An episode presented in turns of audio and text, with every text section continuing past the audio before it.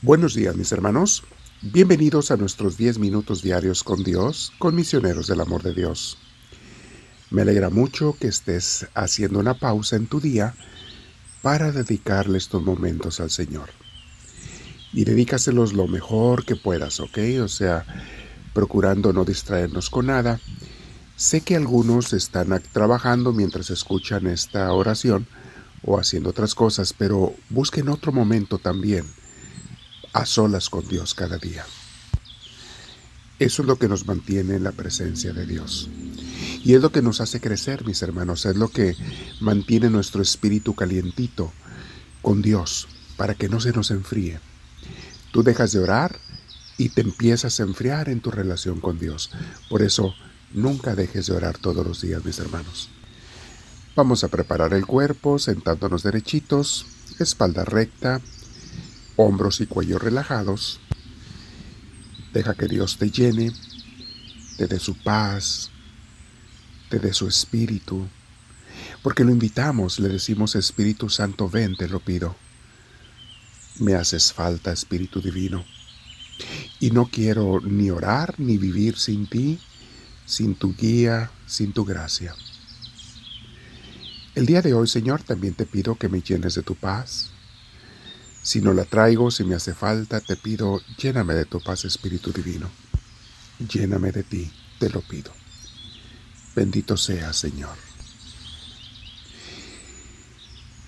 Vamos a permanecer en Dios, pero meditando en estas enseñanzas. Este tema, mis hermanos, de hoy eh, es una continuación del día de ayer. Hablábamos de ser cristiano es practicar la fe, no es nada más creer. Pero hoy nos preguntamos, y es el título de hoy, bueno, ¿cómo practicar mi cristianismo? Y esto vale para católicos, cristianos de todas las denominaciones, sean católicos, protestantes, no importa, todos los que somos seguidores de Cristo, vale para nosotros esto, cómo vivir mi cristianismo. Mi hermana, mi hermano, recuerda que no hay nada más que creer, hay que practicar. Y Santiago nos habla mucho de esto, el apóstol Santiago. Escuchemos lo que dice en Santiago 1.19. Les adelanto, mis hermanos, eh, si queremos resumir en una frase cómo practicar mi cristianismo, la respuesta es simple, amar a Dios y amar al prójimo. Pero hay que ser más específicos en los detalles y por eso vamos a escuchar también a Santiago. Como les decía, 1.19 dice así, Recuerden esto, queridos hermanos, todos ustedes deben estar listos para escuchar en cambio deben ser lentos para hablar y para enojarse. Ayer veíamos estos primeros versículos del capítulo 1 y veíamos cómo esto significa no pienses nada más en ti, piensa en los demás. No quieras que nada más te escuchen, tú escucha a los demás. No quieras que los demás hagan siempre lo que tú dices, no somos Dios. Tenemos también que escuchar a los demás. Pero San, Santiago dice, no se enojen tampoco, el versículo 20, porque el hombre enojado no hace lo que es santo ante Dios. Y es verdad, nadie que esté enojado puede estar inspirado por Dios. Más bien, en el enojo nos inspira el enemigo. La persona que está enfurecida está inspirada por el enemigo si le deja rienda suelta, si se deja llevar por su enojo.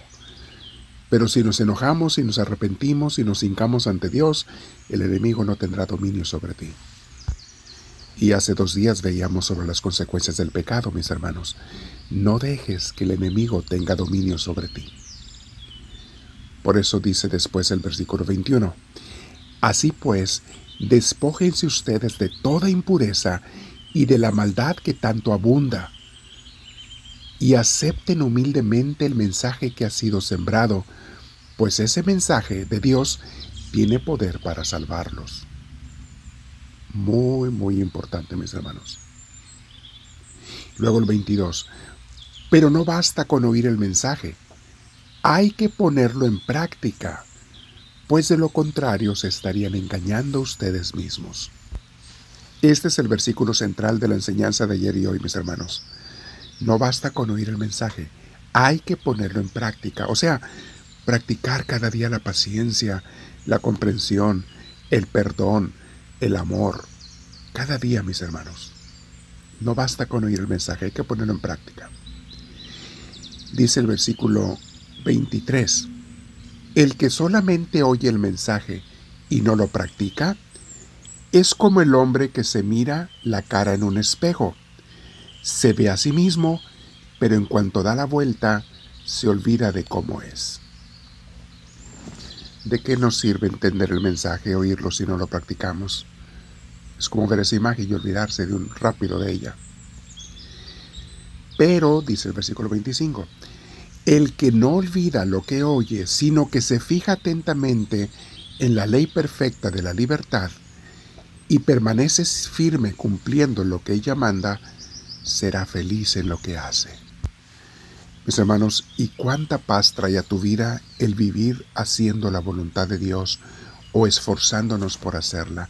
Eso le trae serenidad a tu vida, mis hermanos. Una de las razones principales por las que mucha gente no tiene paz es porque no está totalmente en el camino de Dios. Mis hermanos, la conciencia nuestra no nos engaña.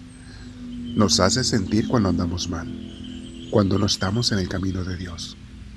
En cambio, cuando estamos haciendo lo mejor de nuestra parte, aunque a veces fallemos, qué paz tiene uno en su alma. Qué a gusto te vas a dormir en la noche.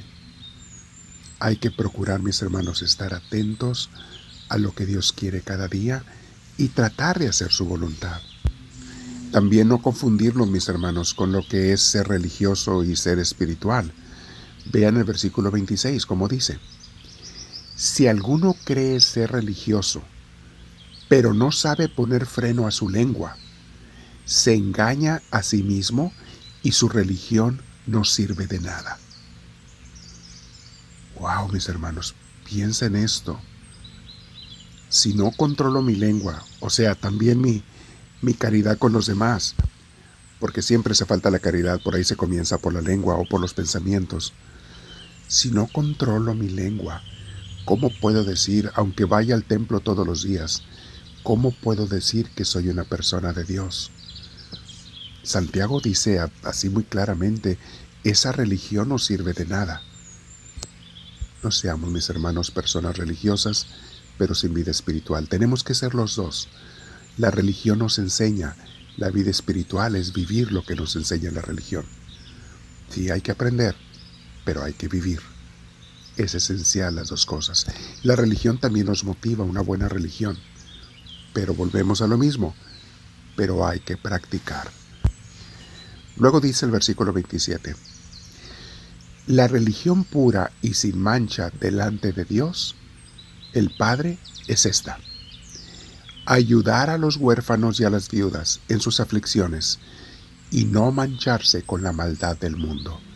Palabra de Dios. Vean qué hermoso resume todo esto el versículo 27, Santiago 1, 27.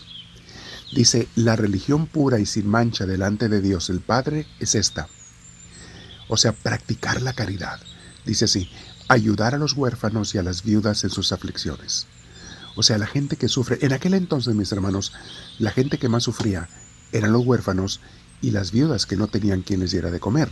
Recuerden que la mujer no podía ganar dinero, y si era viuda no tenía quien la mantuviera. Había que practicar la caridad con ellas, darles de comer, darles vivienda. E, era gente que sufría mucho. Y los huérfanos igual. Entonces, eh, practicar la caridad, el amor, eso es vivir la religión. Ayudar a la gente que está afligida.